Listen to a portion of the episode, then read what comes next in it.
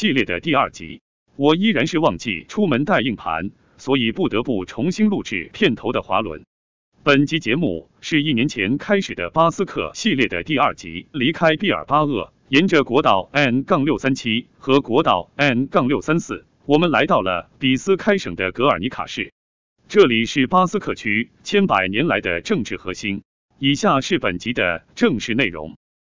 巴斯克地区，我选择的第二个正式开始的地区，其实就是非常著名的格尔尼卡了。它可能是因为毕加索的名画《格尔尼卡》而知名于全球。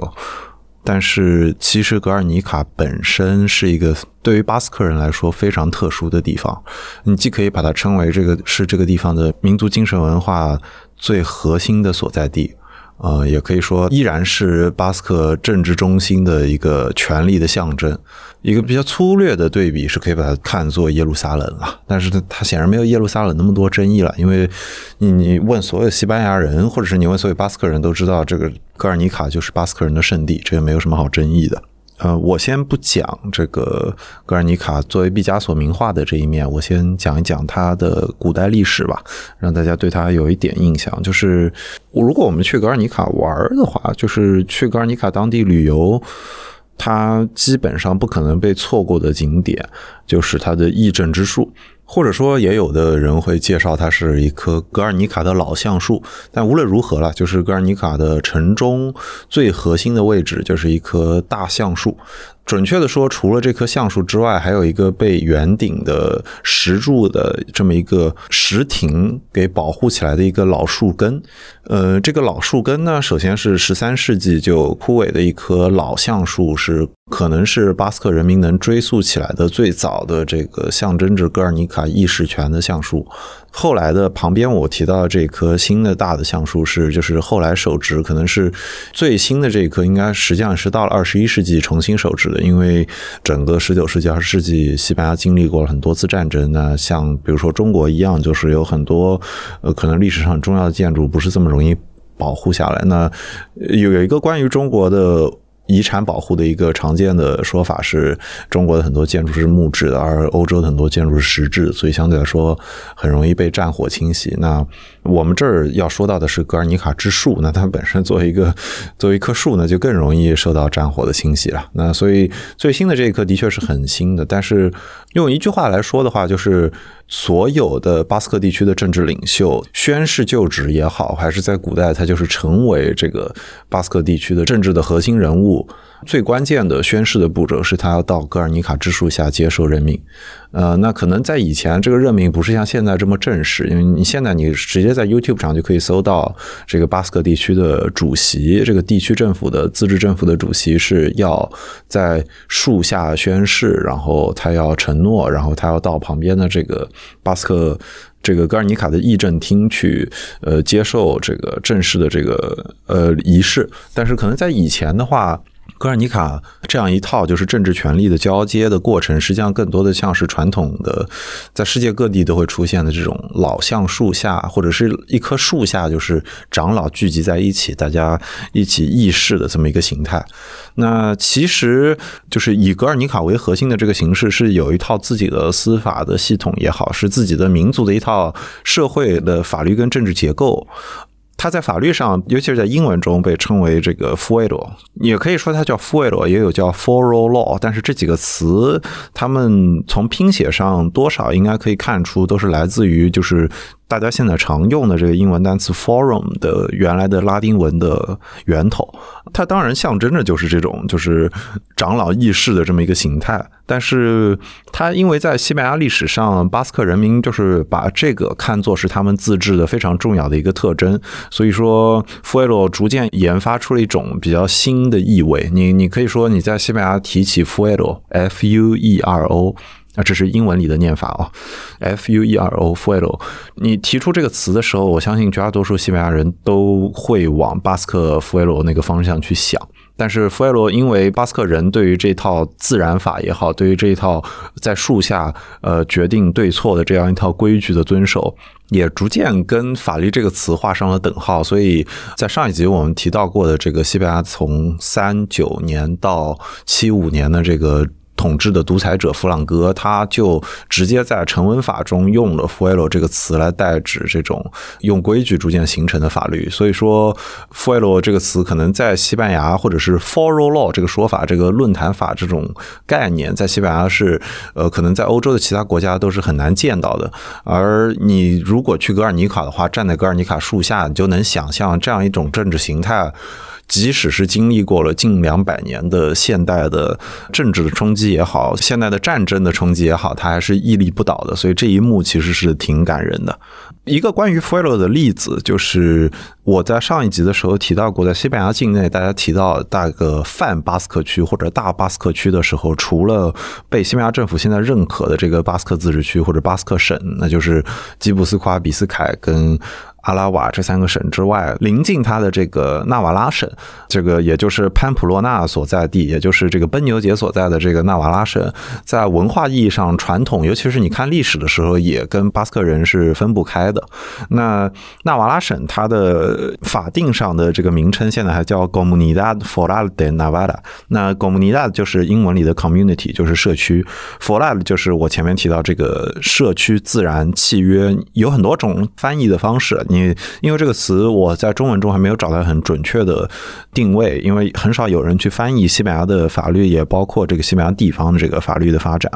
但是你可以从中看出，就是纳瓦拉自治区在法定上甚至还用了这个 f o l a 这个词，就可以看出这个 fuero 这个形态，这个自然议政在树下议政的这个形态，对于巴斯克人来说有多么的重要。它的形式实际上可能就是我找到的记载的意思是说。当年的形态当然是这个男性为主，那他有十几个这样的男性在树下议政，来决定，呃，比如说下一任的。你不管说他是族长也好，也还是说这个族群的领袖也好，在由这些领袖来决定地方上的政治的事务。那其实，在整个巴斯克区的各个地方都有这样的传统，但是大概在十五世纪的时候，逐渐的各地的传统改变成了，就是大家聚到格尔尼卡来一起来从议这个巴斯克地区的政治事务。所以说，格尔尼卡才可以说在十五世纪开始逐渐开始充当了这个巴斯克地区的这个至少是形态上的政治。是核心，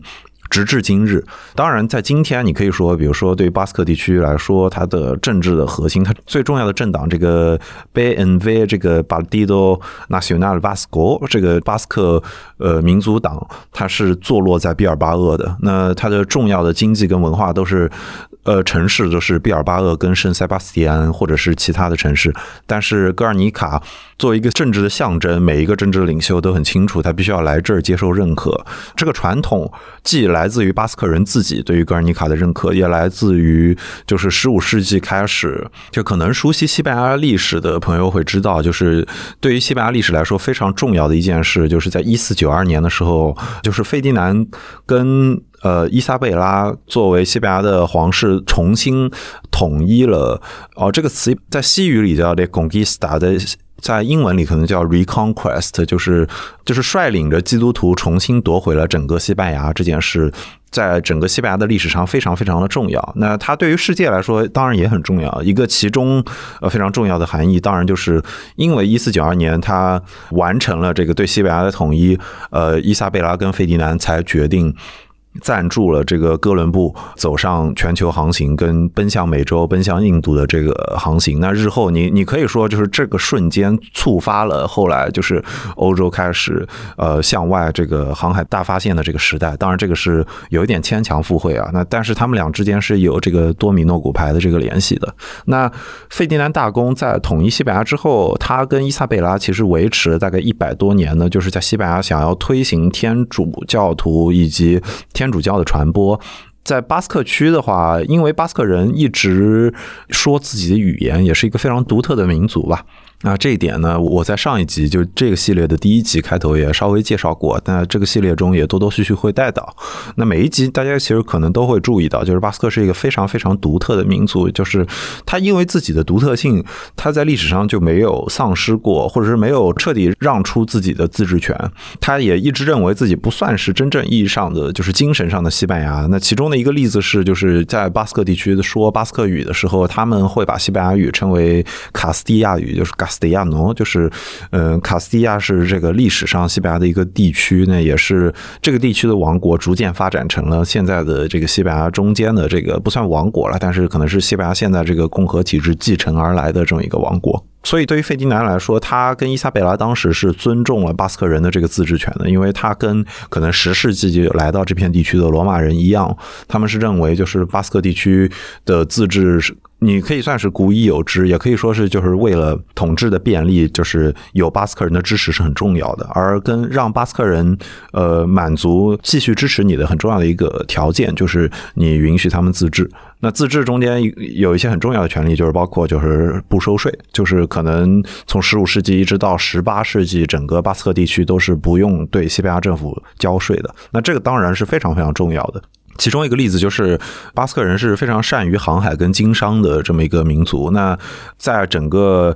拉丁美洲的这个贸易过程中，你你可以理解为说，就中国人比较熟悉，英国人有东印度公司，那他们可能在印度会进行各种各样的贸易，甚至远东各种各样的贸易。那对于西班牙人来说，也出现过类似的这样强有力的集团跟公司，他们称霸着就是整个拉丁美洲的呃西班牙的贸易。那其中就有一些这样的公司是由巴斯克人。来运营的那很重要的一个原因，除了巴斯克人擅长航海之外，就是因为巴斯克的公司不需要交税，或者巴斯克地区的这些生意不需要交税，所以一方面是他们在西班牙国内有一个比较特殊的经济位置，另一方面也是他们很早就处于这个国际的这么一个贸易链条之中，甚至早在没有真正意义上这个国际贸易的概念的时候，他们就已经在这个国际的交易之中了。但是这个是岔开了，就是我后面聊到可能埃瓦尔或者聊到其他区域的时候，也会提到这一点。这个就是传统意义上的格尔尼卡的象征吧，就是可能是用这些话来给大家解释，就是格尔尼卡作为巴斯克的这个本地的这个 f u e l o 系统的这个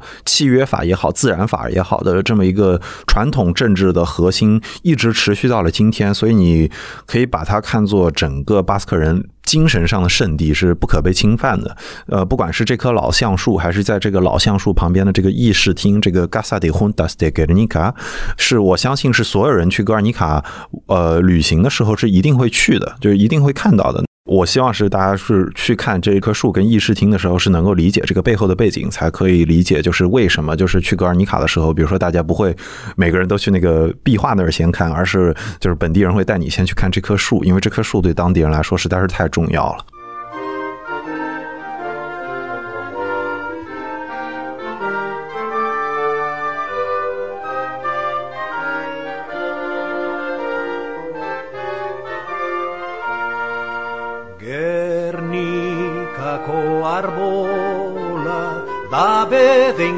Benkatua Euskaldunen artean guztiz maitatua Gernikako arbola dabe denkatua Euskaldunen artean guztiz maitatua Eman da zabalzazu munduan frutua Adoratzen zaitu arbola santua 这段大家听到的这个音乐，它的名字就叫《格尔尼卡之树》，它是可能是十九世纪中叶才出现的一首曲子，它跟呃巴斯克地区的比较现代的民族主义的兴起是同时期一起出现的。那它有的时候会被称为是巴斯克地区非官方的国歌，也可以用它来看作是就是巴斯克地区的这个就是这棵树对于整个这个地区来说是多么的重要。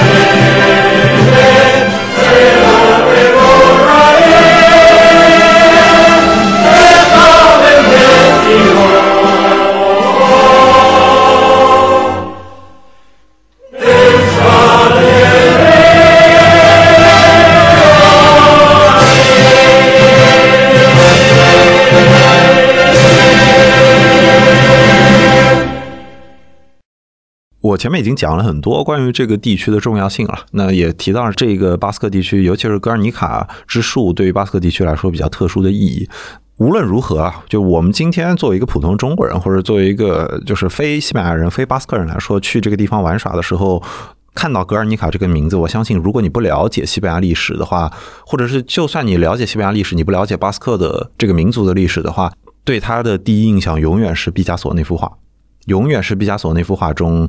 破碎的牛、破碎的人体、破碎的城市，是一副被轰炸之后非常破败的模样。那这的确确确也是我最初对格尔尼卡的印象。这幅画就像毕加索当时想要传达的目的一样，是为了记录，就是呃西班牙内战时期，呃弗朗哥政府当时还作为一个反叛军，所谓的 nationalist，所谓的呃反共和派的这个国家派的这这么一帮人，可以说他们也是未来长枪党的这么一群呃这个反叛军。当时是在攻打格尔尼卡时候非常重要的一个历史的条件是，当时弗朗哥是有德军的援助的。那他当时实际上跟希特勒是有一定程度上的同盟关系，但是。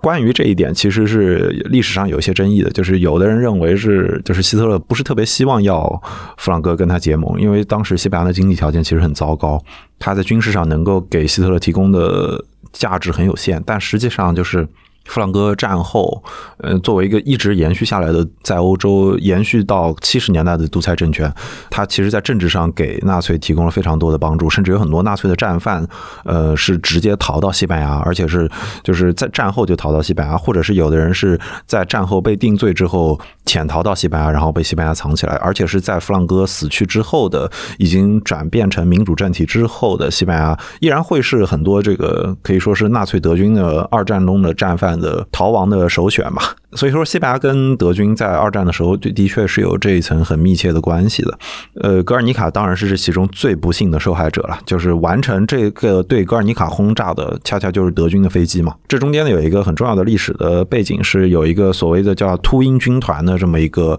呃军事的力量，是德军的军事力量，它的英文叫做 Condor Legion，那就是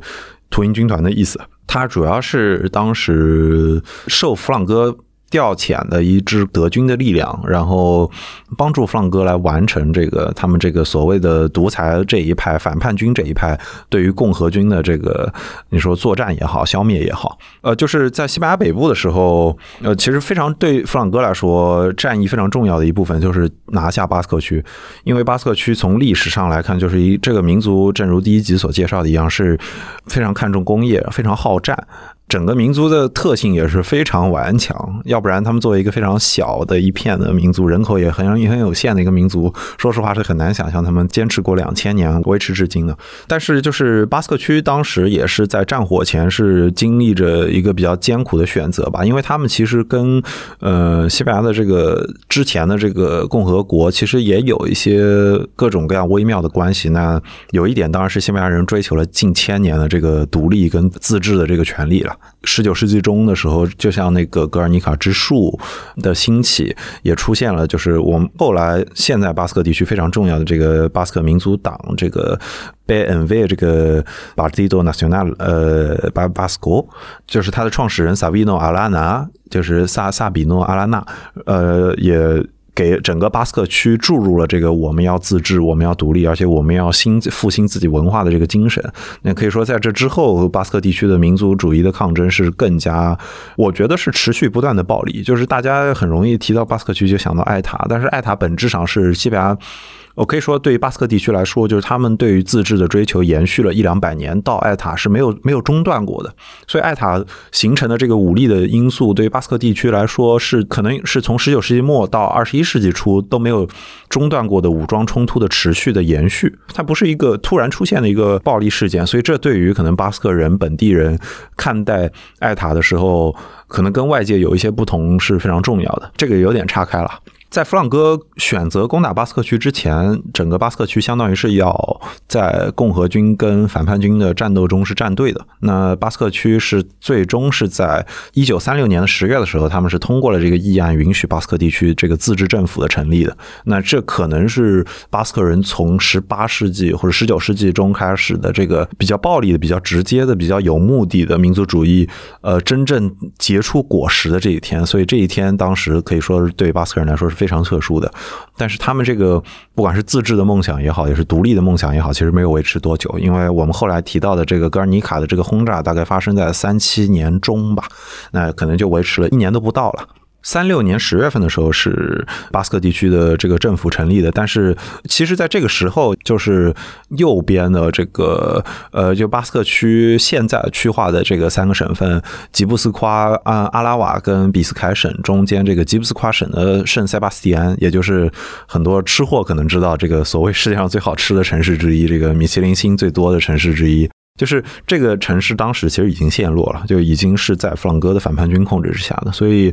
对于整个巴斯克区来说，其实他们处于一个军事上非常被动的一个局面，就他们实际上是一个被围攻的一个局面。就是尤其呃后面也会介绍到，就是巴斯克区是一个跨国的这么一个区划嘛，那它实际上是有上面这个法国三省的存在的，就是沿着西班牙跟法国的边境，西班牙的北部，法国的南部的。巴斯克一共相当于是有七个地区，而弗朗哥拿下圣塞巴斯蒂安之后，是切断了这个西法之间的联系，所以说这就是等于当时的巴斯克地区的共和军，呃，他们想要继续抗争下去的话，是没有办法再拿到从法国来直接来的物资的补给，这个其实是非常重要的，因为当时战局到了后期的时候，包括英军，甚至包括苏联，他们都有尝试过对啊巴斯克地区。做出一些军事上的支持，但是因为圣塞塞巴斯蒂安已经被拿走了，然后整个巴斯克区是处于被包围的状态，所以其实是这样的物资补给是非常无力的，或者是非常低效的。即使如此啊，就是但是三七年三月份，我们现现在看应该算是一九三七年三月份，比斯凯战役真的开战，就是反叛军以弗朗哥为首，那弗朗哥在北部的这个政治领袖、这个军事领袖的搭档叫莫拉埃梅里奥莫拉，开始攻打巴斯克的比斯凯省，也就是毕尔巴鄂所在的这个省份。北军的这个莫拉其实一开始在攻打比斯凯的时候是会避开这些比较重要的工厂的，因为前面可能多多少少有带到，就是巴斯克区是一个工业非常发达的地区，它也是自古以来吧，对于西班牙人来说，自古以来就是一个比较工业重镇也好，那它的造船、它的航海、它甚至再往上推的捕鲸、呃炼铁，这些都是非常重要的这些工业区，但是北军就是。在莫拉带领下，就是整个德军的秃鹰军团的空中力量，当时莫拉是可以使用的。那他一开始是会避开巴斯克区的这些主要的工厂的。他当时也有那个意大利军队的空军是可以供他使用的，就不其实不只是德军。那当时他们就轰炸过这个 Durango 这个地区，是也是在比斯凯省，那是在。也离毕尔巴鄂比较近，但是可能在文化上，它不是一个像格尔尼卡这么灵魂的地方，这么重要的地方。但是我刚刚介绍过，就是圣塞巴斯蒂安在开战之前就已经被拿下了。而大家如果有幸啊，如果能拿着地图，不管你是拿着谷歌地图也好，还是什么地图，只要是它一个能看全球的地图，你就划，然后你就看，就是因为在开战前，在比斯凯战役开战前，整个基布斯夸省基本已经陷落了。打开地图就可以看到，其实基布斯夸省距离格尔尼卡是很近的，实际上。应应该可能我估计连十公里都没有，就是这么这么近的一个区域。呃，实际上最后对于秃鹰军团还有莫拉率领的这个反叛军来说，他们推了至少两个月都不止。所以说战局是非常艰难的。但是早期的时候，就是正如呃希特勒那个时候观察的，就是西班牙军队的战斗力其实非常有限。那他们可以说也是处于一个就是对于现代化战争有多残酷是缺乏了解的这么一个状态。嗯，甚至。有过这么一个说法，我就我也不知道准不准确，就是在开战前的时候，就是在边境另一边的法国的巴斯克区，就是跟基布斯夸接壤，跟圣塞巴斯蒂安所在的这个基布斯夸省接壤的这个法国的巴斯克区边境上的酒店的高层的房间，你是可以在那儿租一个高层的房间，然后租望远镜，它是提供这个服务让你来观战的。那这个大家可以想象，就是 对吧？就是对战争是有过于浪漫的想象，才会有这种说我要去观看一场现代战争的这种行为。但是在当时，这个是可以当一个旅游来开发的。可见，就是一开始的时候，就是边境这个区域的西班牙人也好，他们对于战争的残酷是缺乏估计的。刚刚我这边这个那个数字讲错，它是格尔尼卡的这个轰炸是四月二十六号，那它是三月初开始攻打，所以也算小两个月，应该没有到两个多月，但是就是小两个月，一个多月的情况下，没有推从基布斯瓜省的边境推个十公里，没有推到只有十公里远这个格尔尼卡，所以。推进速度很慢的情况下，就是导致就是莫拉有点恼羞成怒，最终下达了这个去轰炸格尔尼卡的这个这个决定。那关于轰炸格尔尼卡这件事本身，我觉得就是可能对于有多惨烈，我就不用去介绍它了，就是大家就光看毕加索这幅画就能有这个概念了。我只是想讲一讲，就是我自己的看法吧，因为我当时去过格尔尼卡嘛，那就是我自己的感受吧，不算是看法了。因为熟悉这个节目的人知道我是南京人嘛，南京是历史上有过很多次比较血腥的历史的。那这个血腥历史其实不限于国足的，就是既有大家熟知的南京大屠杀，也有就是。汉人被屠杀，或者是汉人屠杀别族，就是各种各样的事情都发生过，所以南京历史上是不缺乏血腥的事件的。所以我每次到这种发生过比较惨烈的战斗的地方的时候，我都会忍不住去想到南京的历史。那对于巴斯克地区来说，就是格尔尼卡很不幸的成为了一个试点，它成为了一个全欧洲真正了解德军的这个所谓的 terror bombing，就是用战前的这个空袭来制造恐惧的一个试验品吧。就可以说是在格尔尼卡之前，全欧没有真正的体会到希特勒军队可以制造什么样的恐怖，但是格尔尼卡成为了这个试验田。就是二战的时候非常重要的一个事件，或者非常重要的一个因素是。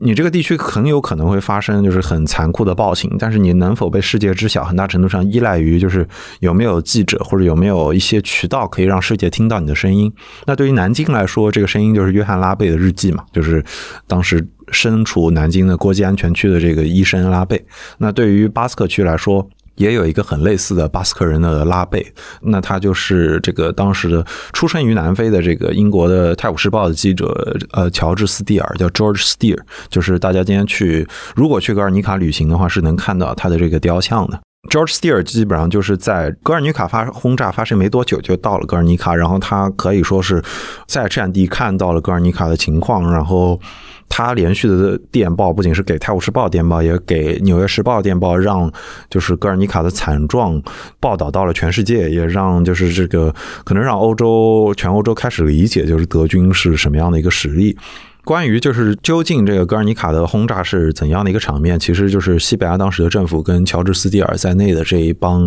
啊国际的记者，其实相互之间是有一些对不上的地方。那巴斯克的民族主义者，就是巴斯克的这些民族的政治家们，也有一套自己的说辞。那那那大家可能有的就是对于具体的伤亡的数字会有争议，或者对于轰炸的手段或者对轰炸的时间长度会有争议，这个都很正常。这个就是南京大屠杀也有类似的问题了，就是这个。你很难避免这样的比较突出的民族性的因素，呃，成为你的被各种各样的政治的势力的叙事所裹挟。那这个是没有办法的事情。但是各方都不可能抵赖的一件事，就是格尔尼卡的轰炸非常非常的惨烈。格尔尼卡是我前面提到巴斯克地区的，可以说近千百年来的这个政治的象征、政治的图腾。那它这个图腾的核心就是这个格尔尼卡之树。那在这场大轰炸中，呃，有的时候我现在看到中文媒体的报道会把它说成就是格尔尼卡之树奇迹般的没有被炸倒，或者奇迹般的没有倒下。这个其实是有一点误解啊，就是至少是各种各样的记录上显示都是德军没有轰炸格尔尼卡之树，或者是他没有，你不管说他是故意绕开也好，但是格尔尼卡之树基本上是没有在这个轰炸范围内的。但是你说有没有对他发起进攻？可能是有的，就是。我看到的报道是，当时的巴斯克区的战士是形成了一个小分队，守在这个戈尔尼卡之树周围，去保护这棵就是对于巴斯克人来说政治意味过于强烈的这么一棵民族之树。那我说实话，我在看到这段描述的时候，想到的就是之前很火的这部那个《八百》，就是八百战士在守四行仓库的那个电影中也好，就是史实中也好，有他们升国旗这一幕嘛，那就是把旗杆举起来，然后。真的是用人命去保护这个国旗杆跟国旗，这一幕是我觉得就是我想象中啊，因为你没有没有实实际上没有影像资料保存下来嘛，但是我们只能用这样去想象的时候，我觉得可能巴斯克的战士去保护格尔尼卡之树那一幕，应该就跟四行仓库上国军的战士去保护国旗这件事是非常相似的。所以，因为南京人的身份嘛，所以我觉得经历这些地方的时候，就是挺很容易共情。那当然，本质上大家的历史是不一样的，但是我是觉得就是可以抱着这样的心态去到格尔尼卡的时候，去真的去深刻的理解，就是包括在当地他们后来重建了和平的博物馆，那重建了这个格尔尼卡的画，呃，就是毕加索本人其实以前对于西班牙的呃政治本身，他上心程度是有限的，他也是是听说了格尔尼卡的轰炸之后，才主动请缨，是要真的把这幅画完成。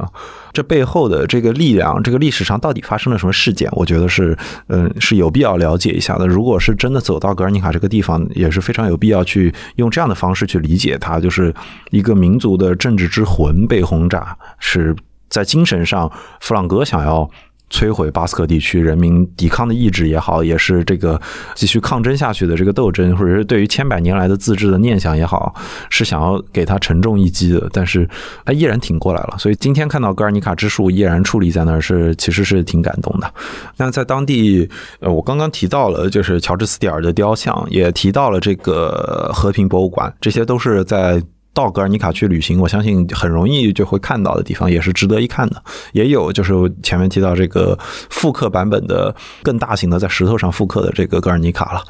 在格尔尼卡市内的这个毕加索的名画《格尔尼卡》。其实关于这个复刻版，其实有一个谣言呢，也不算谣言吧，就是有一个。一个都市传说，一个 urban legend，我也不知道这个是不是真的，但是我是在这个《巴斯克世界史》这本书中看到的，所以我就分享一下。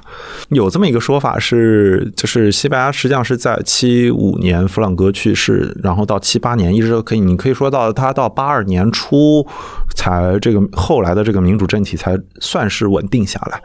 但是因为艾塔的存在，以及这个巴斯克人地区的对于自治的可以说不懈的追求吧，所以西班牙马德里为中心的这个西班牙政府是跟巴斯克地区是始终是处于一点相互不信任的状态，就是巴斯克地区想要更多的自治，呃，也很忌惮就是西班牙的中央政府想要加强它的统治，那西班牙的中央政府也很忌惮巴斯克地区有一天选择脱离西班牙，或者也很忌惮各种各样的政治上的煽动性的言论。那其实因为格尔尼卡这幅画的比较特殊的存在，所以至今为止啊，就是格尔尼卡依然都存放在在马德里的这个雷纳索菲亚这个所谓的雷纳索菲亚博物馆。那应该就是。中文应该叫索菲亚皇后博物馆，因为就是雷娜是皇后的意思嘛。那应该是去马德里去游玩的时候，基本上就是旅游指南都会给大家推荐了。然后应该在推荐里面也会跟大家推荐说，就是格尔尼卡在在雷纳索菲亚。所以这个 urban legend 这个都市传说就是说，当时西班牙政府是不愿意把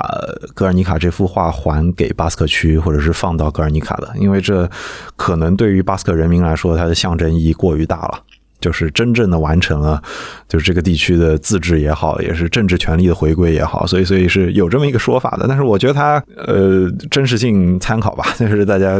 这个无所谓了。还有一个在当地值得去看的地方就是。在格尔尼卡之树旁边有一个这叫做一个我们的父亲之家这么一个雕像，那这个雕像是巴斯克族的非常重要的这个雕塑家齐利达的作品。他的实际上就是为了纪念就是纳粹轰炸格尔尼卡而逝去的亡灵吧。它被称为是一个反思之屋，它是形形态是一个敞开的船首一个船头的这么一个模样。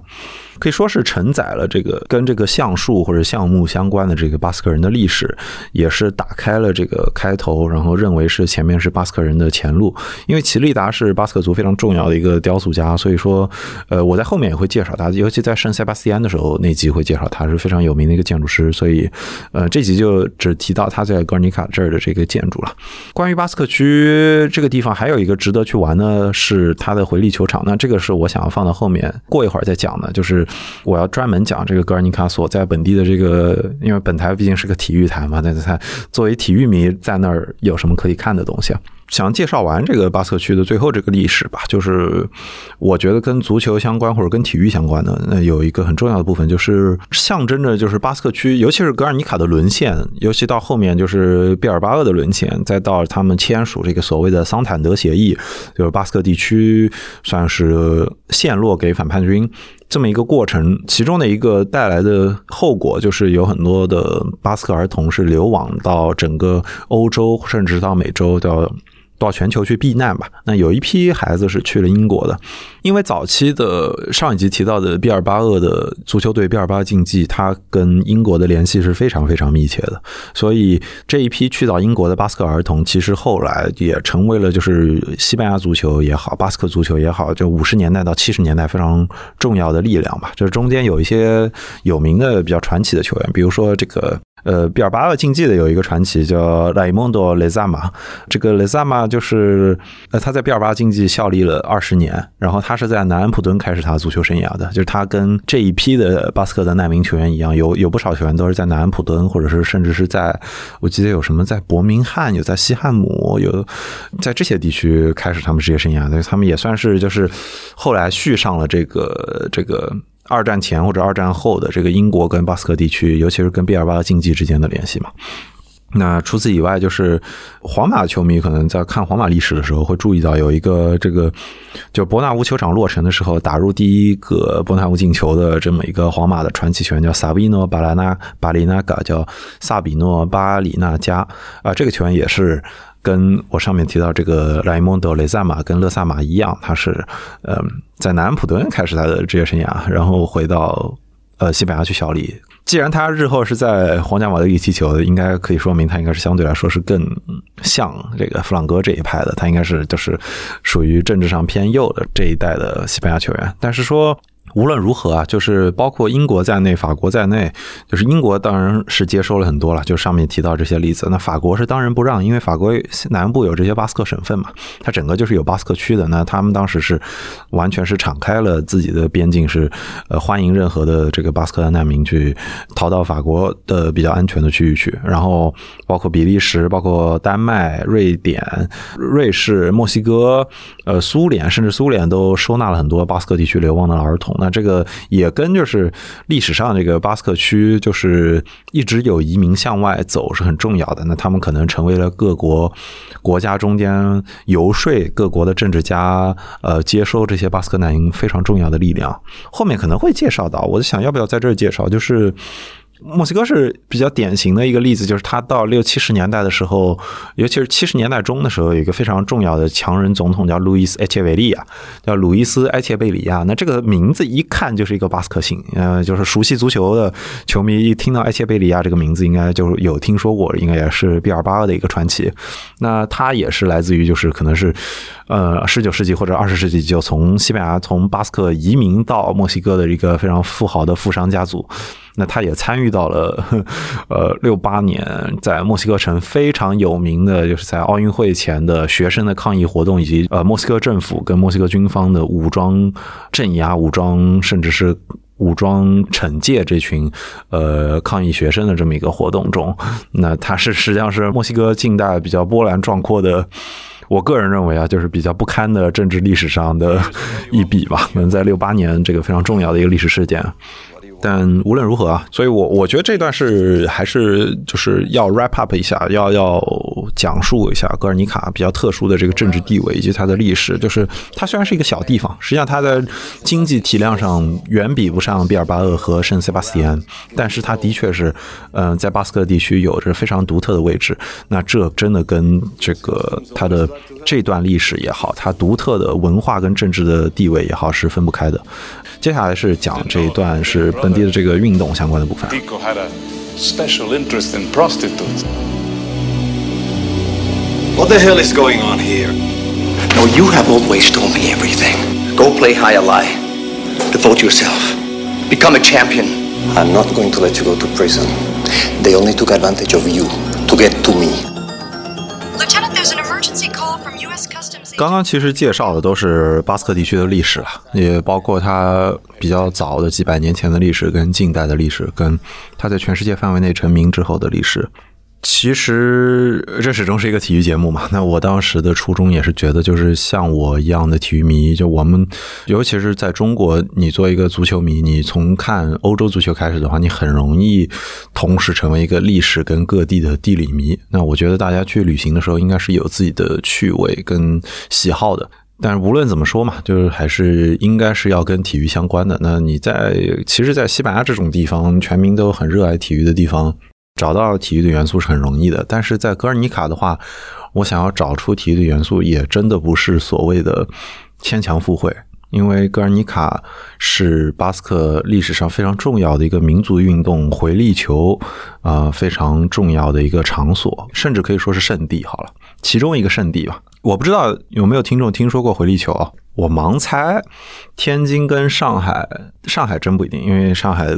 的关心老上海历史的话，因为上海民国的事儿太多了，所以可能大家不会注意到这点。但是天津人也许会知道，就是天津现在还有一个地方叫做马可波罗俱乐部，这个是在这个意大利风情区这一块儿，就是天津以前那个意大利殖民区这一块儿。那他在呃民国的时候，他在这一块真的是有意大利殖民的时候，这个马可波罗俱乐部以前就是一个所谓的天津回力球场这么一个地方。那不止天津当时有回力球场，在上海也有回力球场。那他们打的这个回力球到底是什么东西呢？实际上它是所谓的这个巴斯克球，因为它的西班牙文是巴斯克佩洛达，那在英语里也沿用了这个巴斯克佩洛达这个说法。而佩洛达就是呃球的意思，在西语里就是球，在在可能来自于法语的一个单词，但它就是囊括在一起就是巴斯克佩洛达，就是巴斯克球的意思。但是因为它的打法基本上涉及到，就是有相当多的巴斯克球的变种都是借助墙体反弹，然后大家去击打这个反弹回来的球。其实从观感上有点像是对着墙打的网球，或者有点像现在大家会打的这个 racquetball 这种，对，有点像这个 racquetball 或者 squash 这种壁球的概念。有点像网球，也有点像壁球，但是很依赖于投这个动作，就是用手挥出的这个动作。巴斯克球这个运动实际上是来自于这个是一个巴斯克民族性非常强的一个特点，就是你在巴斯克区的相当多的城市，基本上每个城市都会有自己的一面古巴斯克球球场。这个词是在西班牙文中是很特殊的，叫 fronton，是巴斯克人自己这么称呼的，就是 F R O N T O N，叫 fronton。英语中它就变成了 fronton 了。那你到巴斯克区的地方，你可以问当地人，就是，呃，我想要找这个 fronton，然后这个 fronton，他们应该都是知道你，然后你再跟他们说这个巴斯克贝洛达，他们应该就有概念了。这项运动呢是巴斯克的民族运动了，那他们有各种各样的变种，有人是纯粹用手打，那这个就是一个很硬核的一种玩法，就是。用手把球向墙壁上打，然后等它弹回来，然后另一队的人一般来说是二 v 二的这么一个形式是最常见的，是也要用手击打回去。那这个比赛一方面是你要冒着身体的危险去把自己甩出去去救一些很难打到的球，另一方面是你真的是要用手接，然后对于职业选手来说，就是用手接上十几年，这真的是很恐怖的一件事。嗯，我看到过很多说法是说，真的是所谓的这个 basketball mano，因为 mano 是西班牙语里的手的意思，也就是呃这个巴斯克球、巴斯克壁球的纯手打的这种形态。作为巴斯克区最受欢迎的，也是历史上最繁盛的一个形态，他们的职业选手基本上所有人都要，就是入行的第一要义，就你要先能忍受手的疼痛，我光是想一想，我都觉得难。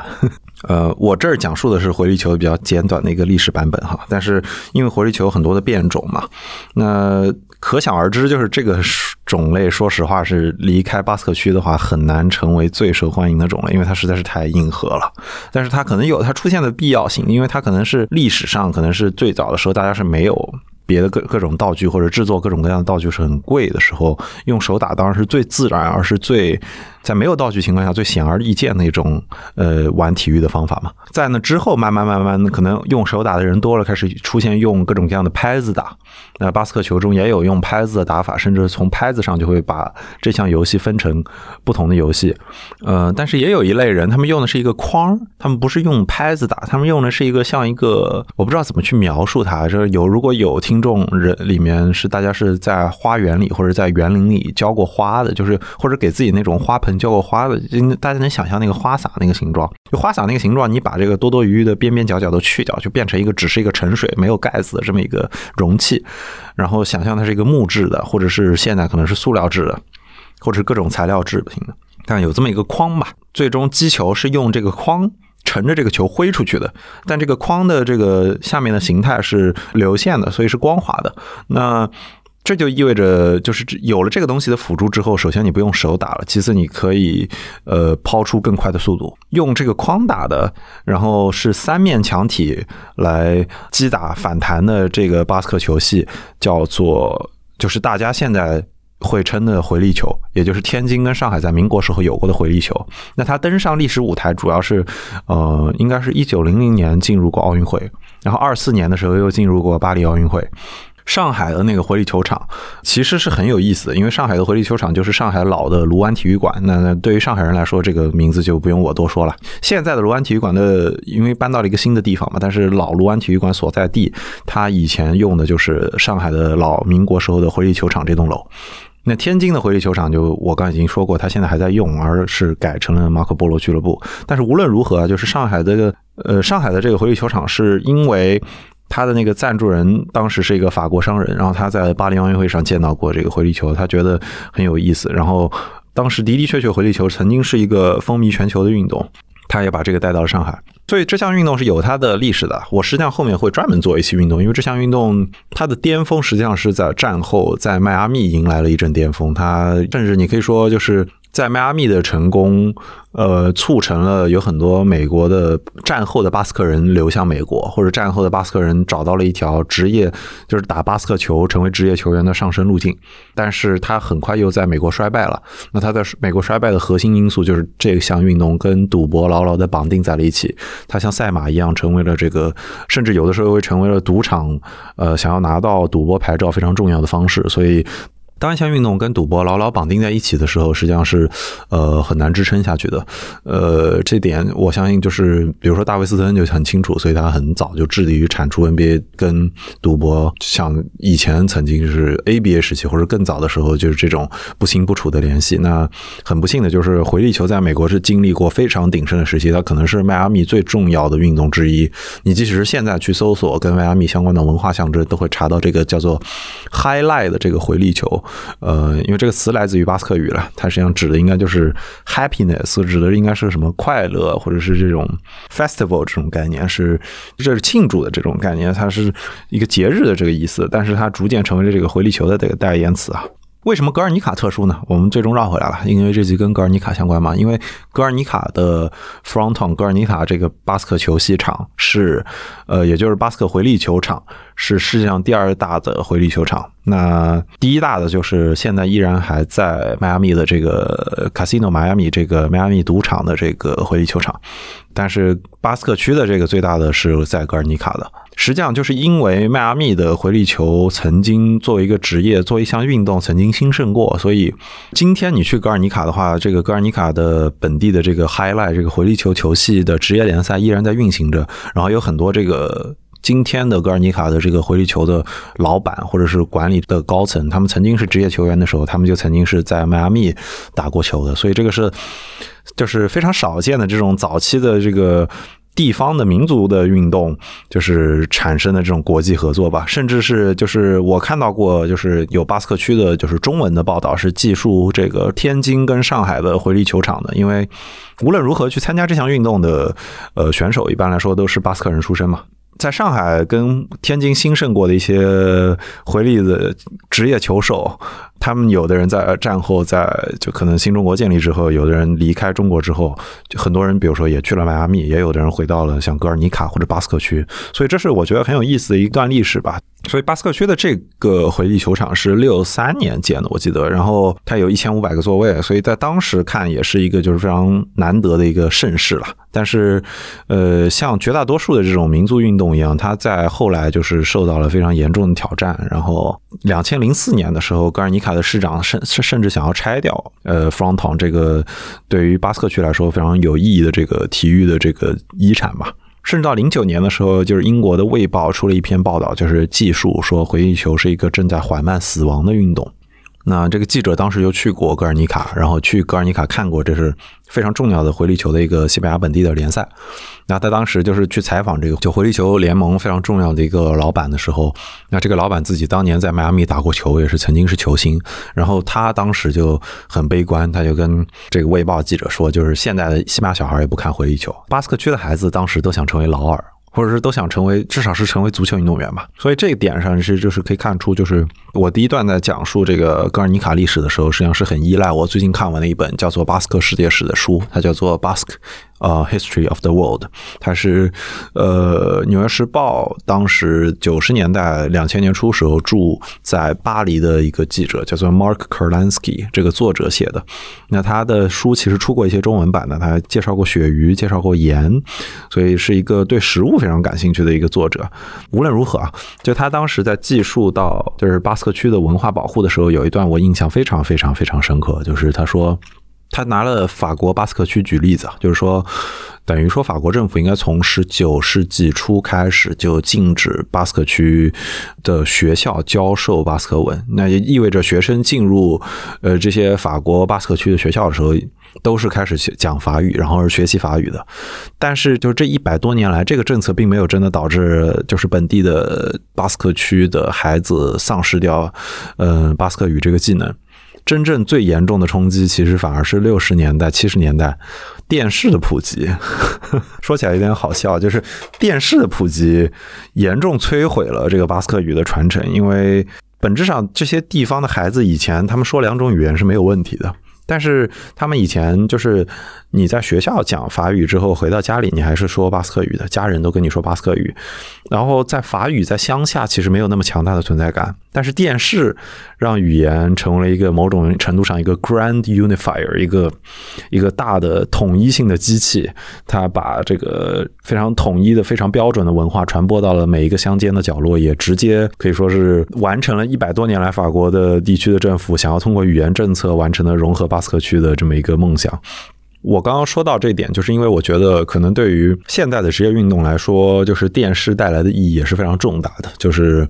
呃，有的运动很运气很好，成为了电视转播的宠儿。甚至直至今日，你包括 NBA，你包括各项的职业运动，他们想要维持在一个非常高水准的商业的呃盈利的能力的话，依然是要做到这个节目在电视上是受欢迎的，或者是他要非常看重电视的市场。回力球很不幸，可能就是在六七十年代的时候，嗯，它是跟赌博牢牢绑定在一起，所以它没有办法成为，他也错过了在电视上成功的这个机会吧。但是就是关于这段记载，其实还是在影视上也有一些呈现，然后对于。回力球曾经的辉煌也是有过一些技术的，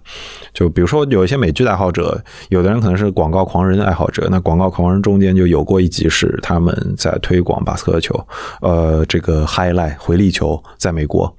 呃，甚至有一幕是他们在办公室里用那个回力球框相互传球的那一幕，其实挺有意思的。然后八十年代很老的一部美剧，呃，应该叫《迈阿密风云》吧，就是。